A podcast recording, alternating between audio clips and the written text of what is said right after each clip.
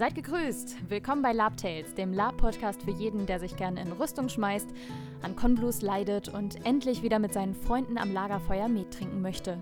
Genau wie wir.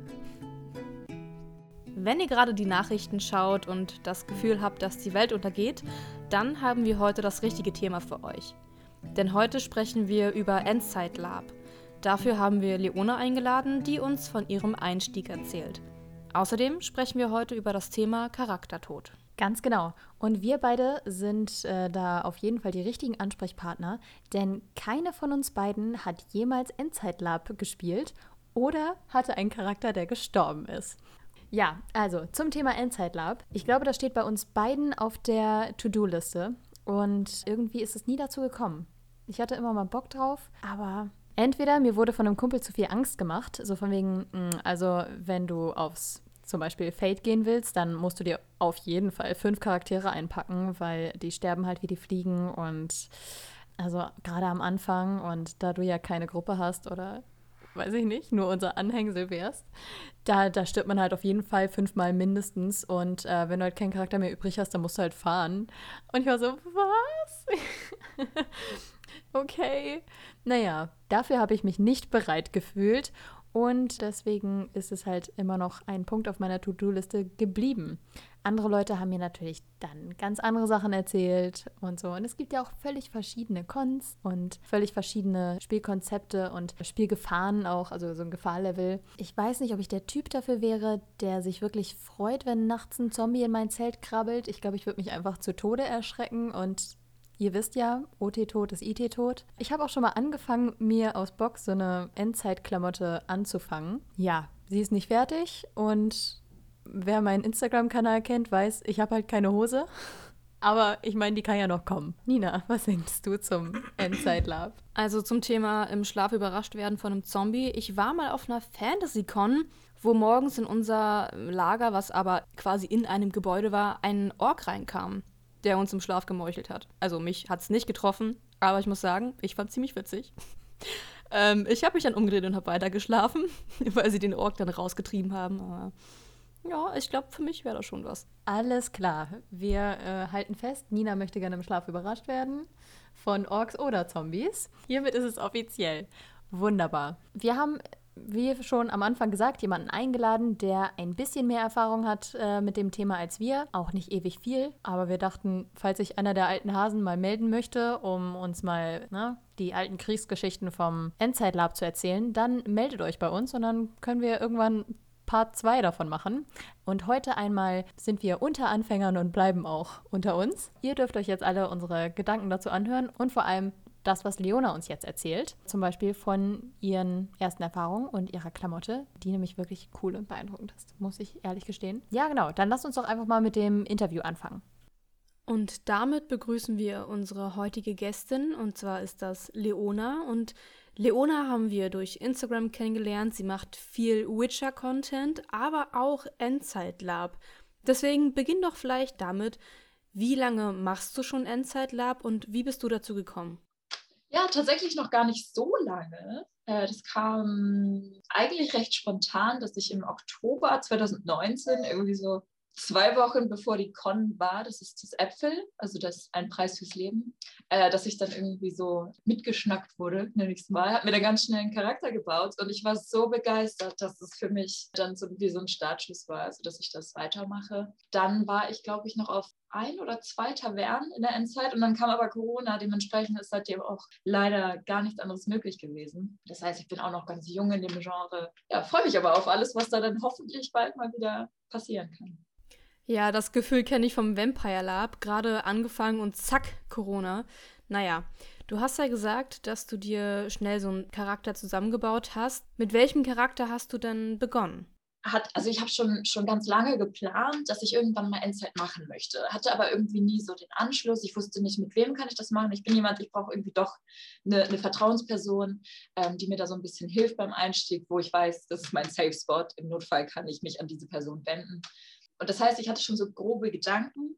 Und dann dachte ich mir aber, ah, Moment mal, ich habe überhaupt kein Wissen, wie läuft es in der Endzeit. Das heißt, ich mache jetzt auch einen Charakter, der genauso ist, der vielleicht gerade aus dem Bunker kommt und keine Ahnung von gar nichts hat. und konnte sozusagen auch so ein bisschen dieses OT-Unwissen da reinlegen und tatsächlich lernen und auch die Endzeit oder die Stimmung so kennenlernen und auch unwissend an ganz alltägliche Dinge in Anführungszeichen rangehen. Und das war, war echt toll. Das hat gute äh, Spiele auch ermöglicht. Eigentlich ist das ja eine ganz gute Methode, wenn man neu im Spiel ist, weil ja, man sollte halt nicht mit einem Charakter einsteigen, der sofort alles weiß und alles kann. Aber was unterscheidet denn deiner Meinung nach Endzeit-Lab von anderen Genres? Also ich muss sagen, ich habe noch nie auf einer Veranstaltung so eine Immersion gespürt wie da. Also es war wirklich 24-7 IT. Ähm, also wir haben auch in diesem, ich glaube, das war ein verlassenes Krankenhaus, da haben wir halt auch übernachtet und unser Lager sah authentisch aus. Wir haben auch so gegessen. Also es ist nicht so, dass man dann die, keine Ahnung, aus dem Supermarkt die Packung irgendwie versucht zu verstecken, sondern die darf auch offen geführt werden, sage ich mal. Ist natürlich schöner, wenn man sie auch gemoddet hat. Das heißt, wirklich sogar das Essen ist IT. Also jeder Moment in diesem Spiel. Und es gab auch Angriffe auf den Toiletten, sage ich mal. Also nicht natürlich nicht in der Kabine, aber äh, wenn man sich gerade die Hände gewaschen hatte, kann es schon mal passieren, dass ein Mutant plötzlich die Tür aufreißt. Und ähm, das ist dann schon ein bisschen unpraktisch. Das heißt, man hatte die ganze Zeit so ein leichtes Bedrohungsgefühl. Also man, man war immer verletzlich. Und klar gibt es auch die Möglichkeit zu sagen, okay, nein, ich brauche jetzt mal eine Pause, dann gehst du vom Spielgelände runter und gehst mal kurz spazieren, wenn du das brauchst. Aber das habe ich bisher im Fantasy noch nicht erlebt, muss ich sagen.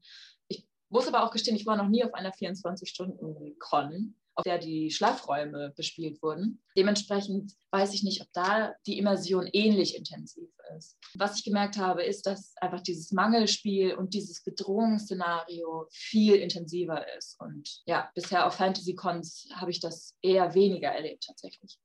Mhm. Bedrohungsszenarien im Lab können ja super immersiv und spannend sein. Irgendwie gehören die ja auch zum Spiel dazu. Und diese Szenen im Lab, wo man halt irgendwie auch mal Angst hat, das macht es ja irgendwie auch alles tiefer und erlebbarer. Aber es passiert ja auch mal schnell, dass dann so ein Charakter am Endzeit-Lab stirbt, oder? Also man, man ist einfach deutlich verletzlicher. Die Bedrohung ist höher. Es gibt Mutanten, es gibt andere Raider. Ähm, es gibt wirklich viele Möglichkeiten, wie man draufgehen kann, sagen wir mal so. Es ist noch in der Spielerhand natürlich zu sagen, okay, mein Charakter stirbt jetzt an seinen Wunden zum Beispiel. Also wie intensiv spiele ich das aus? Genauso, man wird ja von Nerf-Darts getroffen Manchmal spürt man die aber auch nicht. Das heißt, da musst du auch so ein bisschen Fantasie reinlegen, okay, wo wurde ich jetzt gerade genau getroffen? Wurde ich hier genau getroffen, also im Herzen, mhm. oder wurde ich nur am Arm gestriffen?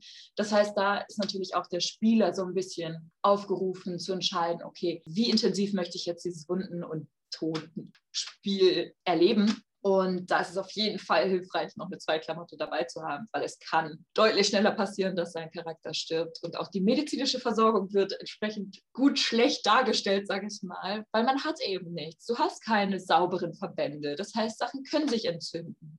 Du bist die meiste Zeit dann irgendwie auf Schmerzmitteln und versuchst es irgendwie zu überstehen. Also das ist deutlich intensiver. Und äh, mein Charakter ist zum Glück nicht gestorben. Ähm, aber ich hatte glaube ich, ein ganzes Wochenende lang Heiler-Spiel in dem Sinne, weil mein Charakter völlig zerfleddert war von Mutanten. Ja, dementsprechend, also es, es, lohnt sich doch vielleicht noch einen Zweitcharakter mit einzupacken oder eben ein paar Wechselklamotten, damit man sich irgendwie schnell was Neues basteln kann. Wir haben das Gefühl, auf Fantasy-Cons haben LaberInnen oft Angst, ihren Charakter zu verlieren. Ja, allein wahrscheinlich wegen der Arbeit und auch das Geld, was man hereingesteckt hat. Aber wie gehen denn Endzeitlabende damit um? Du steckst unfassbar viel Arbeit in deine Klamotte, gegebenenfalls auch Geld, aber das meiste ist tatsächlich, also ich habe mir meine Hose, hat irgendwie drei Euro im Second-Hand-Laden gekostet und dementsprechend, man sammelt sich irgendwie so, so ein bisschen Schrott und alte Dinge an und am Ende machst du sie ja noch kaputt und dreckig. Das heißt, du hast nicht das Gefühl, okay, ich saß da jetzt 70 Stunden und habe die Ziernähte an meinem Mantel gemacht, sondern du saßt vielleicht auch 70 Stunden an deinem Mantel, hast ihn aber kaputt gemacht. Und irgendwie hat man da dann schon eher das Gefühl, okay, selbst wenn mein Charakter stirbt, mein anderer Charakter kann die Sachen ja gefunden haben. Also es ist nicht so, dass du nie wieder diese Klamotten tragen kannst, mhm. die dein einer Charakter gehabt hat, sondern du kannst dann sagen, hey, wieso, wie die Hose ist von dem anders? Hä, die habe ich doch gefunden. So, wo soll die denn sonst herkommen?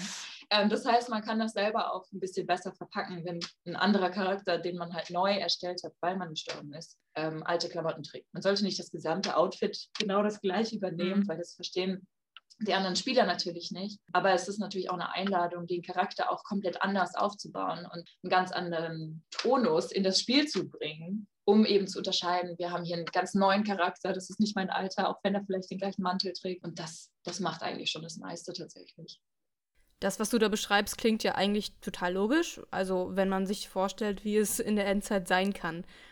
Was macht denn deiner Meinung nach Endzeit-Cons so besonders? Ich bin ja in, einer, in einem IT-Motorradclub, wenn man so möchte.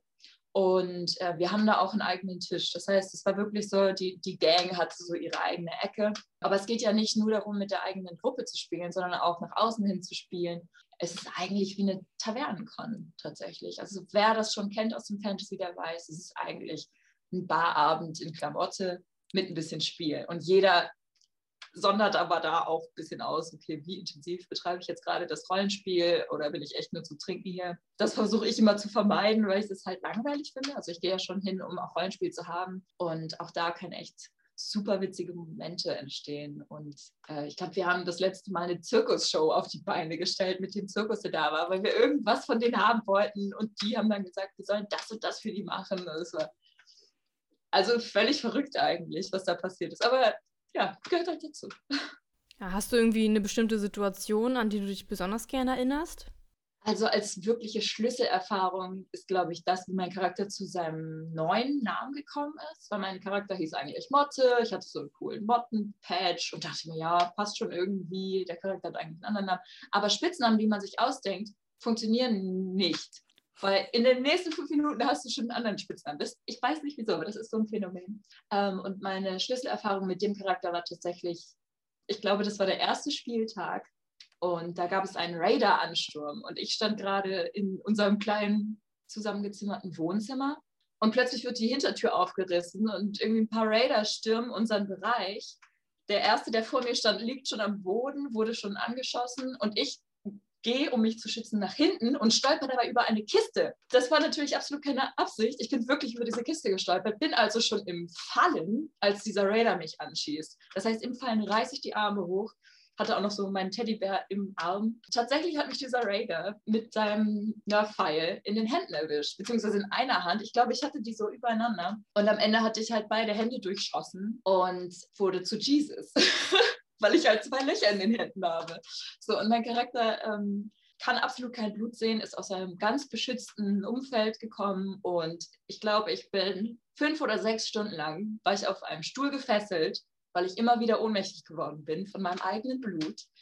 Ähm, und wurde dann auch die nächsten Tage, also wirklich diese gesamte Con mit Schmerzmitteln und irgendwelchen IT-Drogen, also auch IT-Schmerzmitteln, vollgepumpt. Das heißt, mein Charakter war die ganze Zeit drauf und ganz stolz, dass sie jetzt irgendwie ihre ersten Wunden hatte. Und das war so definitiv der Schlüsselmoment für diesen Charakter. Also so neues Erlebnis in der großen bösen Welt. Und sie wird jetzt auch ein krasses Mädel in der Motorradgang. So. Also das war so der Moment. Ja, jetzt kommen wir schon zum Ende und wir bauen ja immer ganz gerne so Tipps für EinsteigerInnen ein. Deswegen, was sind deine Tipps für Endzeit-EinsteigerInnen? wie gesagt, ich bin eine Person, mir hilft es, wenn ich jemanden habe, den ich auch vorher mal fragen kann, okay, wie bastel ich am besten meine Kostüme oder welcher Charakter macht Sinn für den Anfang, äh, einfach um mich auch umzuschauen. Und das mit dem, zum Beispiel mit dem Charaktertod, wenn du alleine bist, stirbst du häufiger, weil Einzelgänger einfach keine Hilfe haben meist am Anfang. Das heißt, es macht schon Sinn, wenn du so ein bisschen deine Fühler ausstreckst und auch vorher mal einfach rumfragst, hey, hat jemand Bock irgendwie, ich will mir was ausdenken, kann mir vielleicht jemand Tipps geben und das reicht schon, du musst ja gar nicht in dieser Spielergruppe sein, sondern einfach zu wissen, OT kenne ich diese Person, im Notfall kann ich OT auch im Spiel mal auf die zugehen kurz. Das gibt einfach eine, eine gewisse hm, Sicherheit, die man vielleicht gar nicht unbedingt braucht. Also wahrscheinlich nutzt man sie noch nicht mal, aber es, es vermittelt für dein Spiel einfach ein bisschen Sicherheit und ähm, du wirst dadurch ein bisschen mutiger, weil du einfach merkst, okay, das sind alles Menschen, das sind nicht die Charakter, die sie spielen. Beim Bastian gilt, es geht nicht zu viel Dreck. Wirklich. Also ich dachte schon, ich habe meine Klamotten so toll wie möglich dreckig und, und äh, ranzig gemacht und das, die sind super sauber gewesen. So, wenn man dann im Nachhinein Fotos ansieht, dann sagt, wieso ist das Hemd so weiß? Also genau, mach so dreckig wie es möglich, ja, ich glaube, das meiste kommt einfach mit der Zeit. Also Endzeit ist wirklich einfacher, als man denkt. Man muss einfach mal einfach machen. Ja, vielen Dank, Leona, dass du heute uns etwas von deiner Zeit geschenkt hast. Vielen Dank für den Einblick ins Endzeit-Lab. Wir haben auf jeden Fall Bock, das mal auszuprobieren und hoffen dann einfach mal, dass das vielleicht auch nächstes Jahr schon klappt. Ja, einfach machen. Das werde ich mir hinter die Ohren schreiben und das irgendwann dann einfach mal machen. Dann wollten wir auch noch über das Thema Charaktertod weitersprechen. Und wie ich am Anfang erwähnt habe, ist keiner meiner Charaktere jemals gestorben. Aber das liegt daran, dass ich auch nicht so viele Charaktere gespielt habe. Ich habe ja Ophelia vor allem. Und ansonsten bin ich ja passionierte NSC. und da bin ich natürlich verdammt häufig gestorben, aber an denen hängt man auch nicht so sehr. Das ist ja meistens dann auch geplant, dass und wie man stirbt und es wird auch immer schön inszeniert und man genießt den Tod und spielt dann eben die nächste Rolle. Und ich glaube, das ist ein bisschen was anderes, wenn man Zeit, Geld, Liebe, Cons, Charakterentwicklung und Bekanntschaften investiert hat für einen Charakter und auf einmal soll er dann zu Ende gehen. Und ich meine, ja, manchmal, glaube ich, passt es. Wenn man sagt, gut, ich habe jetzt so einen Story-Arc, also eine Geschichte mit diesem Charakter gespielt und es passt jetzt, dass es zu Ende geht. Und das finde ich auch immer beeindruckend und wirklich schön, wenn Spieler das für sich entscheiden, dass sie sagen, so, ja, jetzt ist die Geschichte von diesem Charakter zu Ende und ich bin bereit, den jetzt auf möglichst epische Weise auch zu Ende gehen zu lassen. Das ist schon cool. Das kann ich, kann ich auch verstehen, aber ich kann auch verstehen, wenn man sagt, nein, ich will den spielen, bis ich tot umkippe. Aber wenn es dann dazu kommt, dass man seinen Charakter in die ewigen Jagdgründe schickt oder wo auch immer der sonst hinkommt, dann finde ich es ein bisschen schade, wenn der so, ich sage jetzt mal so random umgebracht wird. Also so, ja, so diese NSC-Armee hat halt Pesthauch und der war leider am falschen Zeit am falschen Ort und deswegen ist der Charakter jetzt tot. Pech gehabt. Das ist halt so ein bisschen unepisch und ein bisschen schade. Ich mag das lieber, wenn er dann auf irgendeine epische Weise stirbt und es dann eine Trauerfeier gibt. Ja, irgendwie da in Erinnerung geschwelgt wird und einfach dieser Charakter nochmal komplett gefeiert wird, dass so einen richtig schönen Abschluss hat, dass man am Ende nochmal feiern kann, IT, dass man diesen Charakter so lange bespielt hat und ja, was der eben alles so durchgemacht hat, dass man einmal richtig schön damit abschließen kann. Also das finde ich dann wirklich, wirklich cool. Also von daher, sollte Ophelia irgendwann mal sterben, dann möchte ich, dass Lieder über sie geschrieben werden. Neue Lieder, neue Lieder. Nicht, das, nicht die Lieder, die ihr schon kennt. Ophelia, Nein, stopp. Ophelia. Stop it. Stop it. Andere Lieder als das. Ansonsten, wie würde ich denn mit Ophelia gerne sterben? Nee, warte, das war gar nicht das Thema unseres Podcasts, ne? Aber wenn, aber wenn, also ich meine, möchte ich, dass sie von jemandem umgebracht wird? Hm, sollte da, oder soll sie auf eine richtig bescheuerte Weise sterben, was auch witzig wäre? Hm, okay, da werde ich noch mal länger drüber nachdenken. Nina, wie möchtest du denn, dass dein Charakter stirbt? das ist nicht die Frage. Also, was denkst du über Charaktertode im Lab? Also tatsächlich war einer meiner Charaktere schon mal kurz davor zu sterben.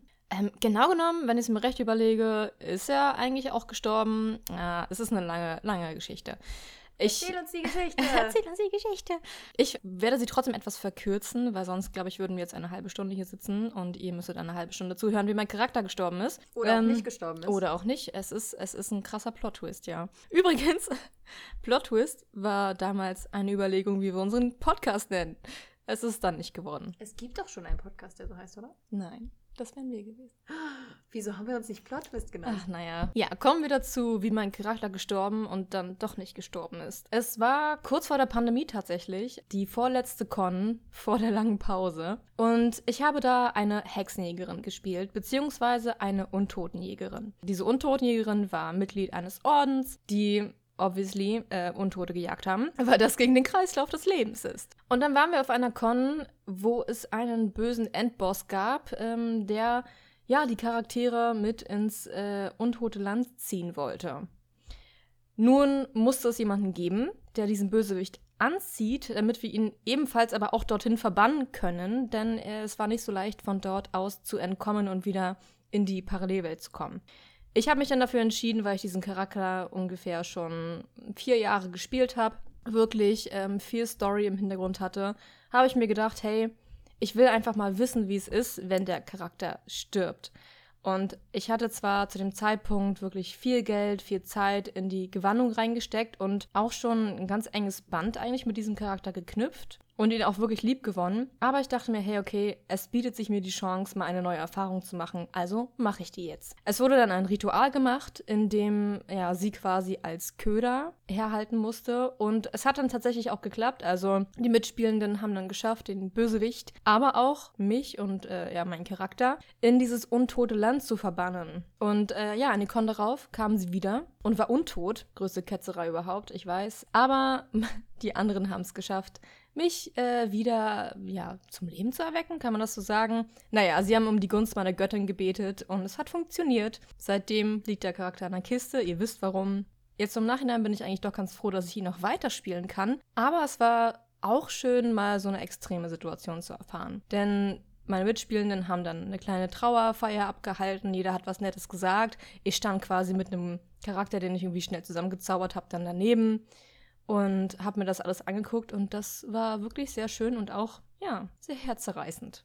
Und vor allem, wenn du sie irgendwann aus der Kiste wieder rausholst, dann kannst du ja richtig schön dunkles Spiel betreiben, weil wie will sie jetzt damit umgehen, dass sie selber untot war? Also, huh, das könnte nochmal ganz andere Dimensionen annehmen. Heresie! ganz genau. Ja, also jetzt, wo du die Story erzählt hast, ist mir aufgefallen, ich bin auch schon mal fast gestorben mit einem Charakter, nämlich einem meiner allerersten Charakteren. Ich hatte doch erzählt, dass ich auf dem Drachenfest angefangen habe und im Kupferlager war. Da habe ich eine Priesterin gespielt.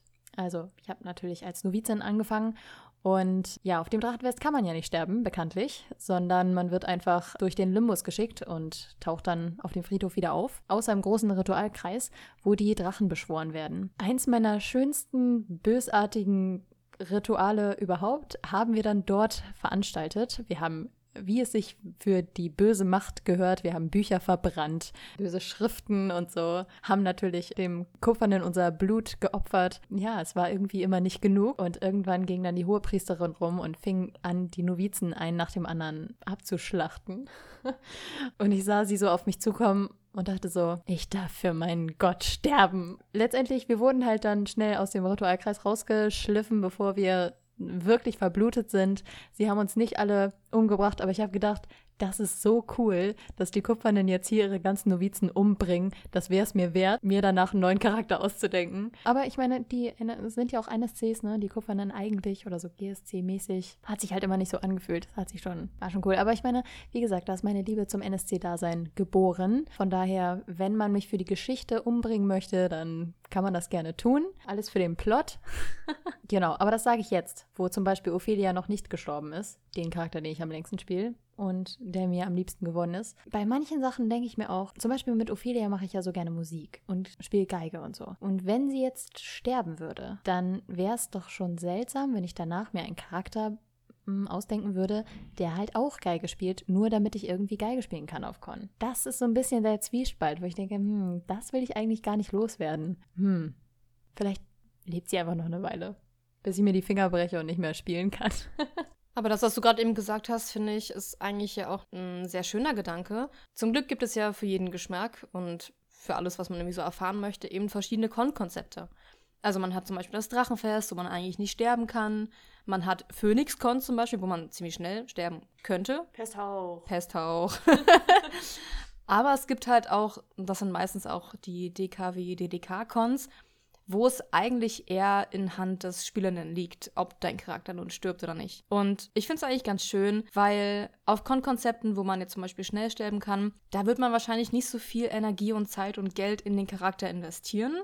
Also vorher, vor der Con. Und deswegen ist man vielleicht auch dann nicht ganz so traurig, wenn er stirbt. Und wenn man mal so richtig viel Energie und Arbeit in den Charakter reinstecken möchte, dann ist es doch auch schön, wenn man nicht sterben muss oder? Ja, ja, stimmt. Ich kenne das unter der Opferregel, dass derjenige, der da gerade erdolcht wurde, überlegen kann, ob er jetzt tödlich getroffen ist oder ob er noch eine halbe Stunde um Hilfe schreit oder ob er dann von Heilenden wieder ins Leben zurückgeholt wird und dann weiterleben darf. Und das ist eigentlich auch ganz gut, glaube ich. Also sozusagen mm, NSCs den Todesstoß zu verbieten, das kann ich schon nachvollziehen. Ich glaube, mehr zu dem Thema haben wir auch gar nicht zu sagen. Ich habe gemerkt, ich habe heute etwas schneller gesprochen als sonst. Ich hoffe, dass du das genauso drin behältst, weil mir hat letztens jemand erzählt, dass er unseren Podcast auf doppelter Geschwindigkeit hört. Und hiermit mache ich es ihm nochmal schwerer. Aber das sagen auch nur wir flauschigen Laper. Wir wissen, dass es da draußen noch einige andere gibt, die es natürlich anders mögen. Ganz genau, hart und gnadenlos. so wie die Endzeit-Laper. Naja, das Thema hatten wir ja gerade. Wir es uns jetzt hier mit allen Endzeitlapern verscherzen? Ach, ich glaube nicht. Nicht. Die werden uns einfach nur leiden lassen, wenn wir auf ihre Cons kommen. Ich bin bereit.